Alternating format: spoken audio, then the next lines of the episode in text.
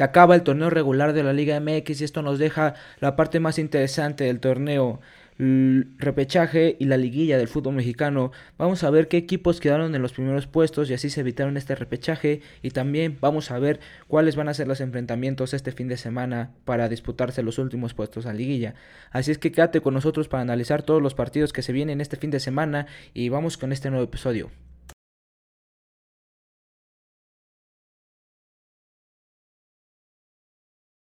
Amigos, y es que como no estar emocionado con el cierre de torneo de la Liga MX, sobre todo por lo que nos viene en este fútbol mexicano. Nos viene el repechaje, como ya lo habíamos dicho, y la liguilla. Y es que primero vamos a analizar o vamos a ver quiénes quedaron en los primeros puestos. Sin lugar a duda, el Pachuca se robó la liga y quedó en primer lugar, seguido de Tigres, que al final se cayó, pero aún así sigue siendo contendiente para llevarse el título. El Atlas se supo reponer y no le dio esta maldición del campeón, logró meterse en el tercer lugar de la tabla general. Y por último, el América. El América que cerró, como ya lo veníamos diciendo, se cae de maduro esta América y cerró muy bien, cerró de los últimos cinco partidos que tuvieron, cuatro victorias y un empate. El empate fue contra Cruz Azul, pero bien pudo haber sido victoria. Al final de cuentas, el América es un equipo que juega muy bien y creo que ninguno de los equipos que están en los primeros lugares o incluso en el repechaje se quisiera enfrentar a esta América. Después, en el repechaje vamos a ver cómo quedaron los enfrentamientos de repechaje. Cruz Azul contra Necaxa. Aduana difícil tanto para el Cruz Azul y el Necaxa la tiene, digamos, nota complicada como en otros años lo que era el Cruz Azul. Después, Monterrey contra Atlético de San Luis. Este, este duelo seguramente va a sacar muchas chispas porque son dos ofensivas bastante importantes. Puebla contra Mazatlán, tal vez el que menos renombre tiene ante el público en general, pero todo lo que seguimos la Liga MX sabemos que el Puebla terminó mal el torneo y el Mazatlán terminó de colándose en los últimos lugares. Así es que el Mazatlán jugando bien, jugando bonito, teniendo oportunidades de gol, sabiendo lo que juegan le va a complicar las cosas al Puebla y que si no se ponen las pilas podría quedarse eliminado después de prácticamente todo el torneo estar en el tercer lugar. Y por último, que para mí es el, el partido estelar de este repechaje, Chivas contra los Pumas. Las Chivas vienen bien, vienen jugando bien, vienen motivadas. Alexis Vega viene motivado con su renovación. Y, y todo lo contrario para los Pumas. Los Pumas vienen con la con con los ánimos por el suelo, ya que perdieron la final de Conca Champions ante el Seattle Saunders y que seguramente van a querer reponerse contra las Chivas, porque ya no les queda de otra, o si no es tirarte el torneo y tirar este semestre completamente a la basura. Y ya lo dijo el profe Lilini, que este equipo, la fortaleza de este equipo de los Pumas no es tanto el nivel de juego, no es cómo se desenvuelven en la cancha, sino que es más... Eh, la cuestión mental que los tiene, que es lo más importante de estos Pumas. Y así es que la verdad es que sí le doy la palabra a profe Lilini porque a lo largo del torneo hemos visto estos Pumas que si bien han jugado también bien, pero por gran parte del torneo fueron este equipo que medio, pero lo que te ofrecía era mentalidad, era que esta garra Puma, que al final los terminó llevando aquí al repechaje y en, en, y en el torneo de la Conca Champions a la final. Así es que es una parte importante de estos Pumas. Vamos a analizar lo que va a ser el, Necaxa contra Cruz Azul y el Monterrey contra el Atlético de San Luis, porque lucen bastante interesantes. Primero, el Cruz Azul contra el Necaxa. Sinceramente, eh, Cruz Azul ha venido a la baja y no me sorprendería que pierdan contra el Necaxa. Y no es que está, eh, no es que esté alzando la o eh, poniendo pretextos antes de que se juegue el partido, en lo absoluto. Pero creo que si si un equipo que se le complica bastante el Cruz Azul es el Necaxa, por la forma en la que juega el Necaxa. Son muy, son muy ofensivos, son un equipo muy vertical y que, que con velocidad, claro que sí, tienen velocidad, pero también te ofrecen solidez defensiva.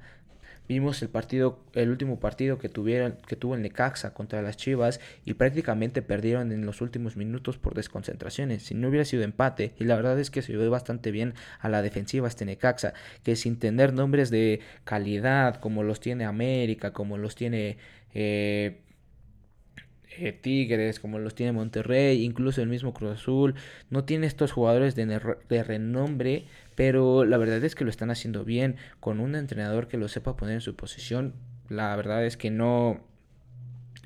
No hay nada que, que reprocharle a este equipo de Lecaxa y con sobre todo un portero bastante seguro bajo los tres palos como lo es Malagón y y, un y su goleador, ¿no?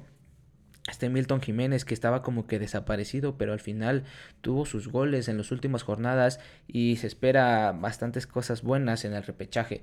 ¿Qué pasó con el Cruz Azul? Pues el Cruz Azul, ¿qué podemos decir? La verdad es que si en otras circunstancias estaríamos, sería claramente favorito para llevarse este partido. Pero ¿qué pasó con el Cruz Azul? Que no ha podido meter goles y que no ha encontrado la forma Reynoso de cómo de cómo levantar este equipo, cómo levantarlo ofensivamente y hasta defensivamente, que si bien el, el, último partido contra el América se vio, se vio con solidez defensiva, hay que recordar que a la, a la ofensiva para nada es bueno lo del Cruz Azul, que su único hombre gol o que su único hombre que se atreve a hacer cosas diferentes en el partido es Uriel Antuna y que sin Charlie Rodríguez no han hecho cosas importantes en lo que va del torneo. Así es que una baja durísima para Cruz Azul y que también se está empezando a romper el vestidor y que no es novedad en Cruz Azul esto que pasa. Siempre nos tiene acostumbrados a las notas rojas de que el vestidor está roto, que los jugadores ya no están con el técnico, que la directiva está peleada, que incluso los los dueños de la cooperativa o no los dueños, el presidente de la cooperativa tiene sus escándalos, etcétera. Cruz Azul nos tiene acostumbrados a este tipo de cosas y no me sorprende en lo absoluto. La verdad es que espero, como ya les dije, un partido de bajas por lo que representa el Cruz Azul, por lo que está jugando a la defensa el Cruz Azul y el Necaxa también a la defensa. Entonces va a ser un partido bastante cerrado que si tuviera que darle mi, voto a uno, se lo seguiría dando el Cruz Azul, pero más por la jerarquía que por otra cosa. El Necaxa es un equipo joven, con un entrenador joven, tal vez le pueda llegar a pesar un poco esto, porque se va a jugar en el Estadio Azteca. Entonces, estas son las contras del Necaxa, que si lo puedes ver por otro lado, también van a salir bastante motivados, que si se echan un equipo grande, estarían muy motivados para encarar la liguilla. Entonces, es un partido cerrado, mi fichita va con el Cruz Azul, pero por muy poco, ¿eh? Realmente por muy poco. Al final va a ser un partido, eh, digamos, ah, a medias, o sea, no va a ser espectacular, pero deberías verlo porque son equipos que juegan bien, deberías verlo, no, te, no estás obligado a verlo como con otros casos, pero es un buen aderezo para entrar a este repechaje. Es el primer partido de repechaje y vamos con el segundo, Monterrey contra Atlético de San Luis. ¿Qué te ofrecen ambos equipos? El Monterrey, vamos a ver cómo cerró el Monterrey. El Monterrey cerró con dos victorias, dos derrotas y un empate. Me. La verdad es que se esperarían grandes cosas de este Monterrey cuando la verdad es otra. El fútbol de Monterrey que ha desplegado en este torneo ha sido de malo a malísimo opacado claramente por su rival de ciudad que son los Tigres. El Monterrey se ha mantenido en las penumbras de este torneo, empezando con Javier, con Javier, Aguirre y terminando con Víctor Manuel Bucetich, teniendo sus buenos partidos, claro que sí, Bucetich, pero yo creo que es el, el equipo Monterrey con más con, más con un techo más alto en este repechaje y que podría llegar a complicarle a los equipos a los primeros lugares de la tabla en el fútbol mexicano. Sí, pero tiene que encontrarse con ese fútbol. Hay que recordar que el Rey Midas ha hecho grandes cosas en el Monterrey y creo que toda todos los regiomontanos están esperando que renazca este Monterrey porque tiene una plantilla exquisita y sobre todo porque eh, eh, en lapsos de este torneo nos ha mostrado un buen nivel de fútbol, solamente hay que reencontrarse con el gol. los, los, los, delanteros de este Monterrey han estado peleados con el gol, pero una vez que se enchufen, la verdad es que hay, ah, debería ser un equipo de miedo. El que te ofrece el Atlético de San Luis, la verdad es que te ofrece... Este equipo yo creo que nos ha o por lo menos a mí me ha gustado mucho cómo, cómo ha ido evolucionando a través de este torneo. ¿Y por qué? Porque como, como con lo mismo que pasa con Necaxa, no es un equipo que tenga grandes jugadores de renombre, pero tiene jugadores buenos en posiciones puntuales de la cancha, ¿no? Tiene un buen goleador, claro que sí. Tiene un buen, un buen portero, claro que sí. Tiene un, un, un muy buen mediocampo y sobre todo tiene una buena defensa. A ver, portero, Barovero, clave. Después, Unai Bilbao en la defensa se ha afianzado estos últimos años, que les gustan dos o tres años, y la verdad es que eh, ha sido el referente en la defensa para este Atlético de San Luis. En el medio campo, viejos conocidos del fútbol mexicano o que estuvieron en un, nivel muy top, incluso de selección nacional, y que por azares del destino ya están abajo, pero Güemes y Andrés el Lobo Iniestra, en Pum, uno en Pumas, otro en el América, cuando estuvieron en sus grandes en su gran nivel fueron jugadores importantes para su equipo y ya llamados para selección. Y en la delantera tenemos a Berterame, que es de estos delanteros pesados, corpulentos, es un ropero que tal vez no te ofrezca tanto a a la hora de, del uno contra uno, pero teniendo el balón enfrente del portero te va a clavar de 10, te va a clavar 9, sin lugar a duda este Verterame que nos está acostumbrando a estar con equipos de mediana tabla para abajo y lo está haciendo bien. Después tenemos a Facu Waller, si no, no sé si lo recuerdan de los Pumas, este jugador que entraba de cambio y que también lo hacía bien con los Pumas y... Y, y ya prácticamente son los, los jugadores que podríamos llegar a tener de renombre en este Atlético de San Luis y por el Monterrey tenemos estrellas en todas las posiciones del campo. Y es, es algo de recriminarle a tanto al Cruz Azul como a Monterrey que teniendo plantillas realmente bastas, realmente jugadores completos en todas las posiciones, no sé cómo están en estos lugares pudiendo prácticamente estar en los primeros cuatro, están en estos lugares y que la verdad ya es un fracaso para ellos estar en el repechaje. No me imagino lo que pasará con estos equipos si llegan a caer en este repechaje, que caerá alguno posiblemente porque sus dos partidos o sus dos aduanas están bastante complicadas. Monterrey, Atlético de San Luis. ¿A quién le doy mi fichita en este caso? Me voy con los regimontanos porque con Bucetich he visto un poco más de juego que con Aguirre y creo que el San Luis al final está novato es este, este, este caso de no tener un, jugador realmente de jerarquía importante en su prime. En, en, este partido le va a terminar pesando al Monterrey y sobre todo porque van a ir a van a ir al BBVA van a ir al BBVA y el público pesa ahí en Monterrey y por último los últimos dos partidos Puebla Mazatlán Chivas Pumas Puebla Mazatlán este es obligado de verse porque son dos equipos que han aderezado esta Liga MX desde principio a fin. Primero el Puebla lo empezó como hasta la jornada 10, 12, teniendo un nivel muy impresionante, teniendo, teniendo todo en contra y sabiendo hacer bien las cosas, estando en los primeros tres lugares casi por, por casi todo el torneo. El Puebla es un equipo que yo lo tenía alto, alto en las probabilidades de hacer cosas importantes o, de hacer ahí las diabluras en liguilla, se cayó, se cayó el último y justo cuando se cayó el Puebla, el Mazatlán iba levantando de la mano de Caballero, están haciendo cosas interesantes, jugando muy bien al fútbol, teniendo también jugadores que viejos conocidos en la Liga MX, pero que tú te pones a, pensar y, y wow con los, con los jugadores que tiene Mazatlán. De los últimos cinco partidos, el Mazatlán ha ganado cuatro y empatado uno. El empate, me recuerdo que fue contra Cruz Azul y de ahí no conocen la derrota. Vamos a ver quiénes son los jugadores importantes para este Mazatlán. Que si hay que agregarle un poco más de, de, leña a este partido, es que en la última jornada se enfrentaron y ¿quién creen que ganó? el Mazatlán. 2 a 1, sí, partido bonito de ver, un viernes botanero rico para ver. El Mazatlán se llevó este partido.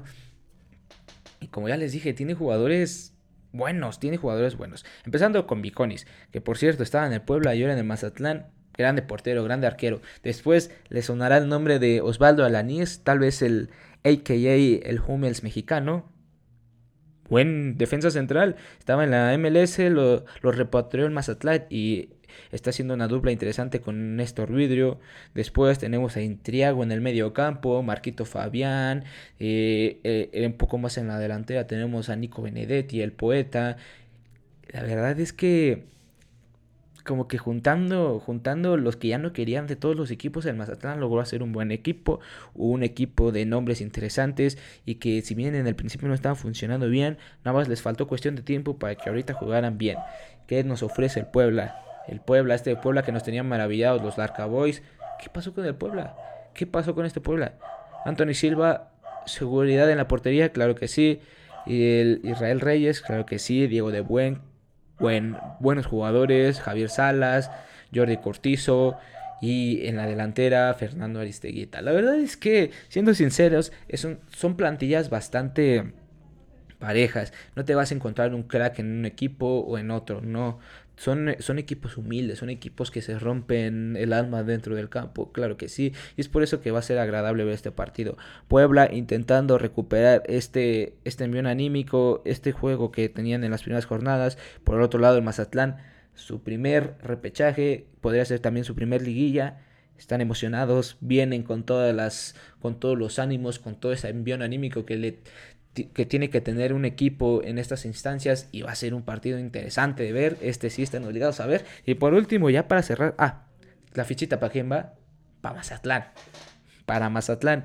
Puebla cayéndose, Mazatlán eh, viniendo de menos a más. Creo que es una combinación bastante peligrosa para el Puebla. Y si hablamos del Puebla, tres perdidos de los últimos cinco partidos, solamente una victoria, un empate. Eh, Puebla, me gustabas mucho en este torneo, pero al final te terminaste cayendo, papá. Se cayó el Puebla. Se cayó el Puebla y el Mazatlán parece que va a tomar esta estafeta como el caballo negro de esta liguilla. Así son las cosas en el fútbol mexicano. Eh, varias jornadas estás arriba y al final te caes y quedas eliminado y todo el semestre a la basura. Así es esto. Las últimas, las Chivas contra las Pumas. Lo mismo que hablábamos con el Puebla, podría quedarle a los Pumas. Estos no estaban en posiciones importantes en la Liga MX, pero estaban constantes. Este, por momentos los Pumas llegaron a dar miedo, sí, sobre todo contra el Cruz Azul, que ya tiene cierta paternidad ante el equipo azul. Sí, se podría decir que sí, pero solamente a eso les alcanza los Pumas. Y es que si vemos los partidos importantes, o bueno, eh, tal vez el último torneo también contra el América, un América que ya venía como que, que si bien era el superlíder y todo, era como que un superlíder engañoso. Pumas, ¿qué nos ofrece? ¿Qué nos ofrece Pumas? A ver, nos ofrece la garra, nos ofrece el empuje, nos ofrece este esta cuestión mental que me atrevería a decir que nadie en el fútbol mexicano tiene como los Pumas, claro que sí, pero ¿qué nos queda de ver? Fútbol, un fútbol atractivo, sí, nos queda de ver estos cracks que, que que igual en las instancias finales o la, más bien en las finales le termina por pasar factura el hecho de que no tienen jugadores de renombre. Si bien Dineno es tal vez este jugador que más te podría acercar a un, top en la liga, sí, pero la verdad es que le ha faltado, le ha faltado y no es por él, que realmente no es por él, le ha faltado por el hecho de que no le generan o por lo menos no les entran bien como nos tenía eh, Alan Mozo nos tenía acostumbrados. Y es que en el partido de vuelta de Conca Champions, sin Alan Mozo no tuvimos estos centros grandiosos que nos tenían acostumbrados los Pumas. Por las bandas no, no desbordaron. Estos, estos tipos habilidosos y rápidos de los Pumas no nos no, no, no pudieron resolverlo ante un Seattle Saunders. Pero me estoy desviando un poco del tema y el tema son contra las Chivas. Partido más reciente fue en la jornada 16 que pasó un paseo de Alexis Vega en el estadio Akron, sinceramente. Y una buena noticia para las Chivas es que, como ya les dije, renomó Alexis Vega y yo creo que va, va a querer este, cerrar esta gloriosa semana porque es, es, el mejor pagado de las Chivas y de los mejores pagados, obviamente, del fútbol mexicano. Va a querer tener un, un buen agradecimiento hacia la directiva, hacia las Chivas, con un buen partido. Yo creo que va a ser así porque, aparte, el jugador, el mejor jugador de de, las Chivas y tal vez de los mejores jugadores de esta Liga MX, sin lugar a duda fue Alexis Vega, teniendo un torneo espectacular, tal vez no siendo goleador como son otros jugadores, pero su, su posición no es su posición no es ser goleador, es generar generar llegadas, generar desequilibrio, sí, tener goles, claro que sí, porque nunca está de más tener goles, pero su su tarea principal no es la del gol y creo que se lo tiene bien claro y que tiene claro que el desborde, eh, el encarar, el generar jugadas de peligro, esa es la tarea principal de Alexis Vega. ¿Qué podemos esperar? Aquí si voy contra la contraria, que podrían llegar a ser partidos cerrados, este partido sí va a ser abierto. Este partido va a ser abierto porque ninguna de las dos defensas están pasando por un momento, por un buen momento, tanto la de las Chivas que en algunos momentos del torneo fue un poco endeble, como la de los Pumas, que estaba siendo sólida y que al final se terminó cayendo. Le metieron tres goles en la final y las Chivas, como ya les dije, siendo esta, esta defensa que tiene partidos buenos y también tiene partidos malos, tiene jugadores de jerarquía, sí, pero ya veteranos y ya no en su mejor momento, y jugadores que podrían llegar a ser importantes eh, a futuro de la catera, claro que sí, mira Irán Mier, veterano, no está en su mejor momento, pero mira, te puede dar un partido bueno, claro que sí, puede encontrarse y ser de y puede ser importante de jerarquía en las Chivas, sí, pero no lo ha demostrado. Es más, lo ha demostrado más el Tiva Sepúlveda.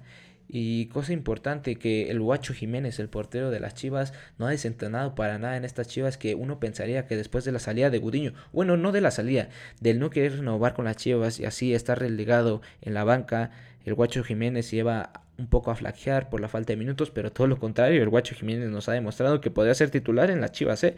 Después se han encontrado jugadores que nos prometían hace mucho y que uh, habían estado desaparecidos, como es el Chicote Calderón, como lo es eh, eh, el este Angulo, como es el Nene Beltrán, como lo es el mismísimo Piojo Alvarado, que tal vez no está teniendo tanto gol, pero son jugadores que se esperaban mucho más de ellos cuando llegaron. Bueno, el Piojo sacándolo porque apenas llegó este torneo, ¿no? Pero Angulo, el Chicote y el Nene, que lleva ya bastante tiempo en las Chivas, como en el primer equipo, me refiero, que no habían dado lo de pecho. Tal vez este, esta temporada, este, esta segunda, segundo, segundo tramo de la temporada, el tramo final, lo han hecho bastante bien. El Chicote, Angulo y Beltrán, que se han, se han afianzado en su se han afianzado en la titularidad de las Chivas y teniendo buenos partidos.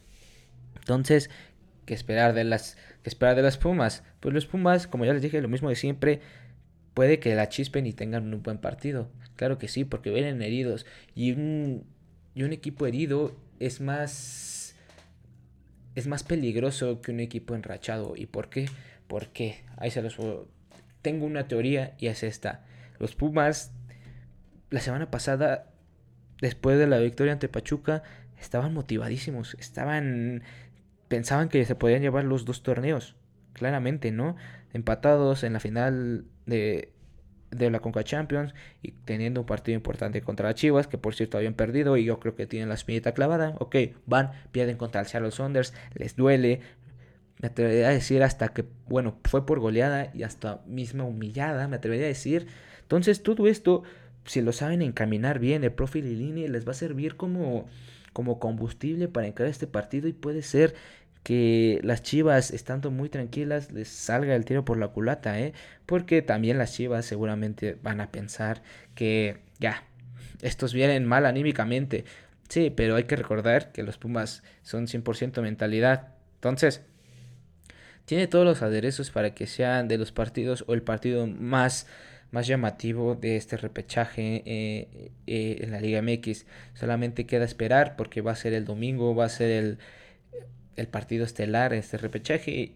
Y seguramente va a ser un buen partido. Va a ser un buen partido. Se va a jugar allá en Guadalajara, en el Estadio Akron otra vez.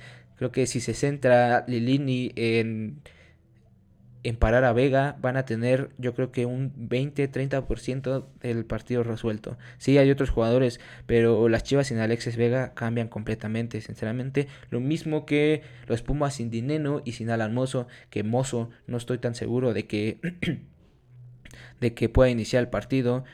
Entonces,